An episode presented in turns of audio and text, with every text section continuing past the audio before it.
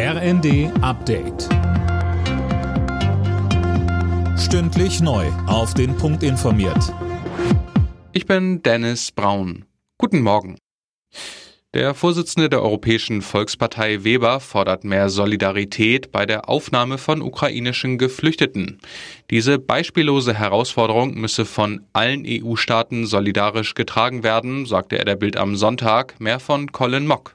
Das westliche Europa müsse mehr Verantwortung übernehmen, wenn weitere Ukrainer durch russische Angriffe zur Flucht gezwungen werden, so der CSU-Politiker weiter. Der EU-Innenkommissarin Johansson zufolge ist die Solidarität der Mitgliedstaaten bereits intakt.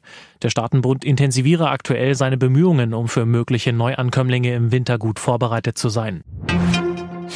Nach dem schweren Erdrutsch auf der italienischen Insel Ischia suchen Rettungskräfte weiter nach Vermissten.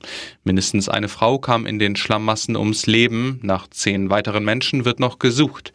Der Erdrutsch war gestern Morgen durch heftigen Regen ausgelöst worden. Das Unwetter erschwerte auch die Arbeiten der Rettungsmannschaften.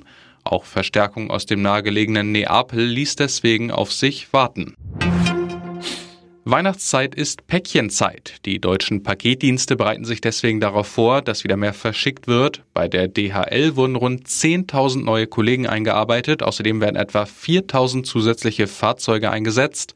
Aber auch die Kunden können helfen, so Sprecherin Jessica Baller. Um die Zustellerinnen und Zusteller zu unterstützen, macht es Sinn, sich einen Ablageort auszuwählen, einen Wunschnachbarn anzugeben oder das Paket direkt in eine Packstation oder in eine Filiale einliefern zu lassen, weil man dadurch einfach den gesamten Prozess nicht nur schneller macht, sondern auch nachhaltiger.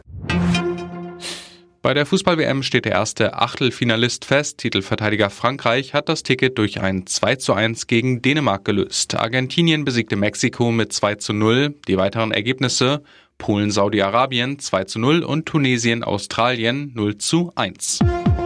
Alle Nachrichten auf rnd.de